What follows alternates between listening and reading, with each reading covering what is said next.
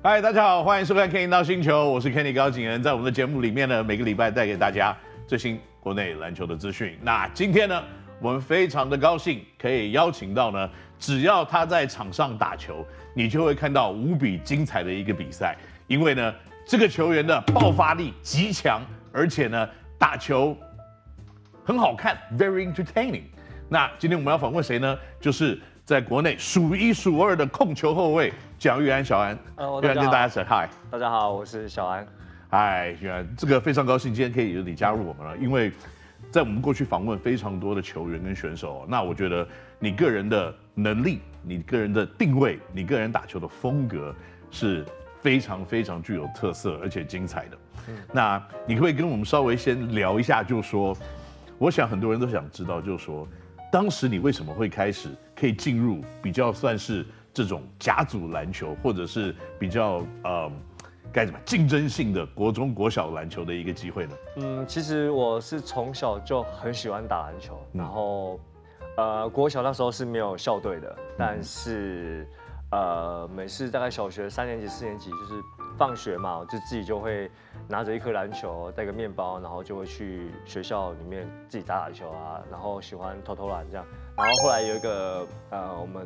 教练就是陈光新老师，他后来来到了我们的国小之后呢，他也觉得说我们很多小朋友喜欢打篮球，他开始组篮球队。嗯、也因为这样因缘际会之下，我们就开就开始加入篮球队，然后一路到国中、高中到现在这样。所以你从小学毕业的时候，那是很多学校来找你来 recruit 你吗？哦，没有没有，因为身高大概一百一百四十八公分而已吧，啊、小学就是算蛮矮小的，然后。就因就是户籍地在神冈国中，所以我就去参加神冈国中。后来呃，应该去读就读神冈国中，后来参加了篮球队。所以那时候教练看到我，就是他知道我们有国小参加过篮球队，可是他看到我就是哎，怎么个头这么小一个？对，对他就是说，那你上个篮看看，就想看个动作这样，然后就哎觉得好像还可以，就是参加就是跟我们跟他们一起训练啊什么，然后就是加入了篮球队，所以又。嗯等到高中才是，就是真的有，就是啊、呃、一些甲组球队来，就是找你要不要去加入他们的球队，才有开始这些东西的。对，所以在神冈你的成绩应该打得也蛮不错的，对不对？因为你最后决定还是在中部附近的高中，就是青年高中嘛。对，因为就是讲说就地，然后又是本身就在台中，离家比较近，所以就还是选择青年高中这样。嗯，在高中、大学都在中部。那在这样子的，呃，基本上应该是离家乡比较近一点了。对。那嗯、呃，在日常的这些练习来看，从国中、高中到大学，有没有什么很特别的，这个日常训练上有碰到困难啊，或者碰到有趣的东西，让你比较印象深刻的？呃，其实印象深刻都有，比如说国中到高中，因为其实我们国中属于呃打乙组，就比较算是社团性的，没有很说很呃强度的训练，所以。一到高中，我们去到一个同我们五个同学，然后一起要一起到青年高中，所以那时候刚投入到真正训练的时候，我们有点吓到了，就是说，就是比如说我们以为跑跑个操场跑十圈操场，就是跑完时间十圈就结束，就差不多了，对，但是其实是还要什么掐表啊，要在几分钟内完成啊什么的，我们才不知道，就是原来训练还有很多种方式，然后也搞得我们就是。五个就是回到宿舍，然后自己开始讨论，对，小小组会议，然后就其中有一个就提出说，好，那我们就一起就退队训练了，想要放弃了。然后隔天的早上，他我们那个带头了，很鼓起勇气的说，就是真的去跟教练讲说他要退队了。然后，但我们呃教练当下也是生气。然后生气之后就集合大家，然后就问说还有谁想敢退队的吗？就是想有没有人想要继续退队？很生气那种啦。就我们四个就不敢举手了。所以有点这种感觉是不是？你们五个人嘛，对不对？对。然后他说有人退队了，往前站一步，然后你们四个都后退一步。我们四个就原本要一起讲好，但就不敢举手了。然后就好像害了那个同学，然后就他真的也后来就他退队了吗？对，他就也没有打球了。这样。那你们这个神钢神奇四人组。到底最后有谁留下来有，我们四个都还是有，就是完成，然后高中都有毕业，然后都有一起，就是就好像害到那个原本当初说要一起退队的那个 的的队友这样。那还除了你以外，还有人继续在职篮吗？呃，都没有了，都没有了，都没有了。OK，那我我相信了，在这个篮球场要生存啊，嗯，一般的可能球员都有自己的一些条件跟天分嘛。那你身高跟人家比，可能就没有人家这么高。嗯，但是你有很多很惊人的天分是别人没有拥有，譬如说你可怕的爆发力，你很快速的可以判断事情的发生来做出反应，你的反应的动作时间也非常的短，所以你是在什么时间点发觉，哎，我好像跳得比别人高很多，你大概什么时候发觉这件事情？我觉得应该在国中的时候，那时候还没有身高还没有一百七十公分吧，嗯，然后呃接近一百七，但是没有一百七，然后那时候就是可以拉到篮筐了，就是一般就是就是正式那种篮筐，我就觉得哎好像。是不是这样？比一般人是不是跳得比较高？那时候才有一点点这样的的那个想法出现，就是好像是不是跳得比较高一点这样？对，那其实很多人我认为啊，观看你的比赛的时候，可能他们看你跳的比较高一点，就觉得哇，你的弹性好，爆发力强。可是实际上你的身体的素质，嗯，也比一般的球员其实要好蛮多的。虽然你个子不高，体重不重，但是你的力量却很大。你有没有做出一些什么特别？比比跟别人不一样的努力或练习，才能达到这样子的一个水准呢？嗯，我记得那时候国中比较瘦，然后我们高中那时候就是，呃，教练就是高中那时候教练，青年高中教练就是有跟我说，你就真的比较瘦一点。那时候在国中的时候，他就说你可以每天多做一些三三三，比如说三十下俯卧撑啊、仰卧起坐，嗯，这些东西可以帮助你，可以可以让你比较精壮一点，然后可以让你比较有记忆。所以那时候。算还蛮蛮比较，反正就是平常就是都有在做这些，然后到了真正到了高中的时候，才觉得力量这方面，就是觉得很要需要去重视它。嗯，然后虽然没有到很壮，但是至少我觉得可以对抗，然后才慢慢的就是到现在这个样子。对，的确，因为打篮球大家都知道，其实身体的碰撞是非常多的。嗯，那怎么样在一个适当的体重上面？没有给自己额外的负担，但是又很强大的力量，这是一个非常难以拿捏的一个一个水平啊。对，对。那在这样子的一个呃竞争的条件之下，我相信你在打完高中以后，你最后选择了去这个台体，在台中。对。那在这个过程当中，你有没有想过啊？我我大学毕业的时候要做什么？嗯。有没有这样子的一个时间点，让你可能去反复的去思考？我要不打球了呢，还是我就去当老师呢，还是怎么样？呃，其实高中毕业之后，呃，我那时候就是想说，就是也是希望可以留在台中读大学。那在大学的时候，其实我有个想法，就是觉得说我可能顶多到大学打完，我可能就呃篮球这可能就是一个可能当兴趣，然后要往其他发展。所以那时候。呃，我觉得台理大麦老师给我一个很棒的，呃，就是一个算是福利嘛，就是可以让我就是读了这所学校之后，可以让我去修教育学程，嗯，就之后可以当老师，就是有个门槛，因为我们台体大是你要修教育学程之前，你要有个门槛，大家是要一起通过考试的，是，对，那麦老师是有学校申请过，然后让我有一个一个名额，然后可以让我直直接修教育学程，但虽然是修教育学程，修完之后是还要考。还要去实习半年，然后跟考教师证，嗯、对，所以那时候我觉得大学我就是往呃这方面去走，就是打球还是打球，但是我是往想要往毕业之后是往教职的方面去、嗯、去方向去去发展，对，去发展。那你现在得到你的学程了吗？你有去？哦，有，那时候大学毕业之后，我是先去实习。然后实习半年完之后有去考教检，也有顺利的通过，所以有拿到教师证。现在你有在任何地方？呃，没有，现在就是没有在任何地方就是执教什么的。所以这个全国的观众朋友们，特别是校园的这个这个主任老师们呢、啊，如果你有需要，在这个非球季的时候，这个有人要代课啊，要怎么样的话，蒋玉安先生是一个非常好的人选啊，因为。我我自己认为是这样子啊，就说现在要在职业篮球的平台上竞争，我相信你也知道，就是专注度，嗯，你所花的时间，你所要给予的这些这些啊自对自己的要求都是极高的，嗯，那如果你以后当了老师，你会用什么样子的方式来要求你的学生？是用这样子的标准吗？嗯我觉得我会告诉他们，你们的方向是，我会先询问他们的方向在哪里。但是他们如果方向目标很一致的话，那我就觉得你必须要很果断跟很就是要很坚定、坚决的要下定决心，然后付出很多，然后跟能吃苦才有办法达到你的目标。那我就会。对你严格一点，是对，也是对自己的严格啦，才会开始有这样子的思维。因为你对自己的要求，也让你有多次啊，就是有代表这个中华队出去比赛。那你也打过东的东亚运啊啊，东亚运，对，打过亚加拿大亚运跟世界杯资格赛跟亚洲杯资格赛啊。嗯，你有没有任何的一场比赛？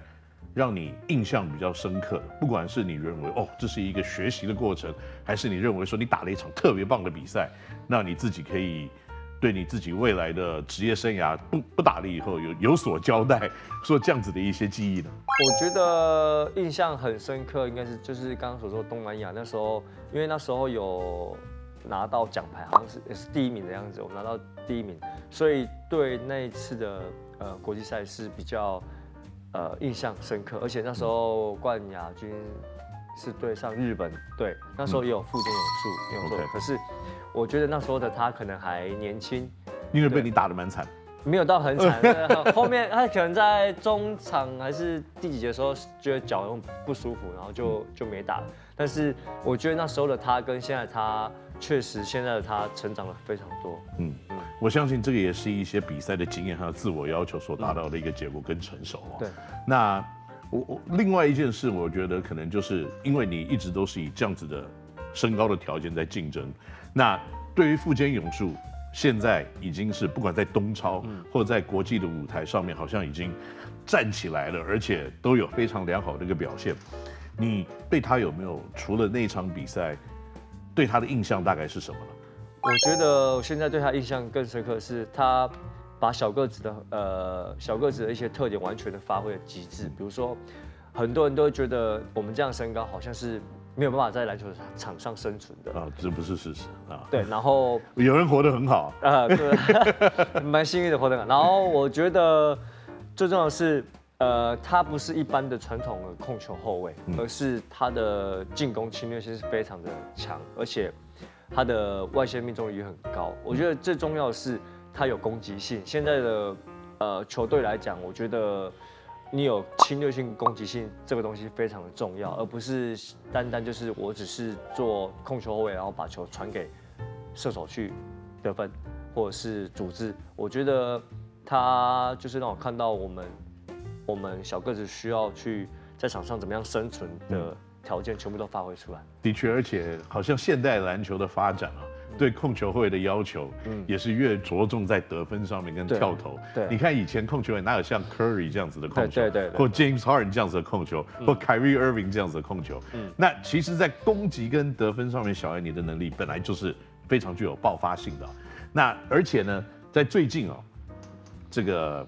霹雳可以算是一级等级的后卫，林书伟接受访问的时候，嗯，他说在本土在台湾的后卫最难守的人是谁？那他第一个人点名就是你。那所以呢，这个是不是在你自己心里未来的想象？就是因为现在两个联盟不在一起，嗯，对。那在未来，你有没有自己预设？你想再跟林家兄弟再来对个？对抗一下哦，有这样子的一些想法跟希望吗？哦，首先很谢谢哦，苏伟这么看得起我啊。然后我觉得当然会会有一个，就是因为之前像我只对过苏伟，所以你说林家兄弟的哥哥，我当然是没有对过。但是我也很期待那时候，像之前我对到苏伟，我也觉得哇，这是一个控球，他的左右手抛投都可以抛的这么的精准，我觉得应该是就就唯独他了吧，左右手抛投都可以的人。然后。呃，在场上也就是打球，也是不管是他想得分或助攻，我觉得他其实都算都发挥得很好。那我当然也会很期待，就是现在虽然都不同的联盟，那我也会很希望啊，或是很期待有没有哪一天可以是可以跟他就是在场上一样可以一起呃比赛啊，或是跟他哥哥一起比赛，我觉得我都还蛮期待的。嗯，那在休赛季的时间点里面呢，通常应该都是休息。然后自我能力的增加，自我的自主训练。嗯，去年的暑假的时候，你做了一些比较不一样的东西。嗯，你跑去了打中国的 NBL，在安徽文艺嘛。对。那这样子的一个经验，是一个你每年都想暑假去重复的一个经验吗？还是只是去年你认为说，哎，我在这个暑假我可以去，也许打呃打个零工，做个赚个外快，嗯嗯、然后我再慢慢的回来。那这样子一个经验有没有影响到你这个球技的一些表现？呃，我觉得就真的就是为了想要多赚一点钱嘛，这这是很现实方面。那我觉得就也可能因为就整个赛季，就通常我们是休赛季的时候是呃呃休息，然后就是训练可能没有这么的密集，可能休息为主居多。那变成我就是以比赛来来。来就是来在就是休赛季的时候，透过比赛或是训，就是去 NBL 打工这件事情，其实对我来讲，呃，刚回到回到球队的时候，呃，在场上我会觉得，好像整个比整个暑假或是整个整年度都在比赛，对我心情心理上会觉得好像就是会比较疲劳疲劳一点，没有。心情上对心情上不是整个身体，就是心，尤其是心理方面这样，所以在场上会觉得。有人会觉得说，我好像变得就是打球，好像就是不想要怎么去攻击，或者是呃不没有把我的侵略性发挥出来。我觉得这方面可能是我自己心态要去调整一下。是，嗯。那在未来的几个球季，你还会继续做这样子的一些挑战吗？呃，我觉得这个是往后可能还会时间到了再说。对，因为刚好也合约要到，所以就不一定。会有很多事情要发生。了解，对对对。那在过去这个暑假的经验，虽然 NBL 是中国的第二个联盟嘛，嗯、算是有点像次级联盟了。嗯。那但是我相信，不管是他们的天分，嗯、或他们的人的体态、嗯、体型、先天的条件，都是非常还是非常顶级的。对。那在参加这种比赛，你对于这个两岸的篮球的文化跟差异性，你觉得大概会在什么地方呢？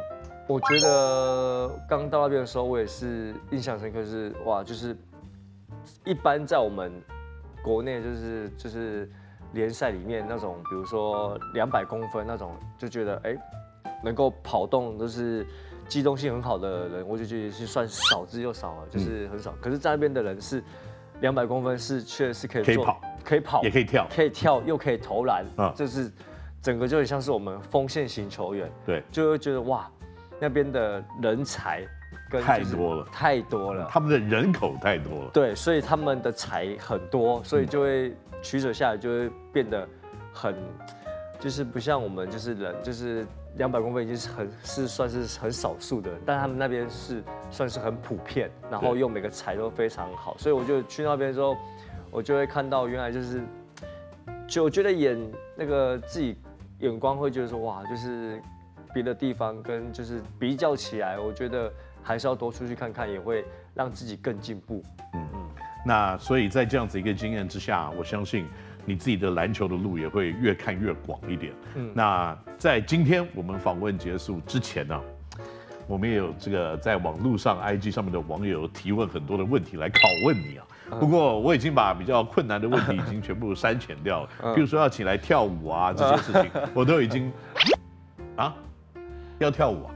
啊，对，没有吗？你们没有准备音乐怎么跳？对不对？要跳舞吗？不用嘛，对不对？好，那我们就开始一个比较简单的问题哈。简单的问题呢，就是你跟队内的感情谁比较好？跟队内的哦，其实现在跟队内谁感情比较好？其实我就是跟原本一起从台北过去的那几个黄镇啊、Kiwi 啊、小猪，就是原本这几，因为其他的球员都算是啊。呃就是原本不同队嘛，然后刚在同凑在一起，就是变成同一队，所以跟谁比较好，就是还是一样原本的台啤这几个比较好，没有说跟谁不好，就是跟这几个人比较好。对，OK，那那应该也是应该是这样子嘛，因为你跟他相处时间比较久。对啊，对对对。那看起来在这个台皮的球员啊，这个感情好像都还蛮蛮靠近的。嗯嗯。那打到球打到已经过了半季了，那在云豹呢，在团队跟战术上面。跟在台皮的时候有什么样子的不一样吗？呃，其实，在云豹上面，教练会比较，呃，其实我觉得大同小异。教练以教练的那个执教风格就是大同小异。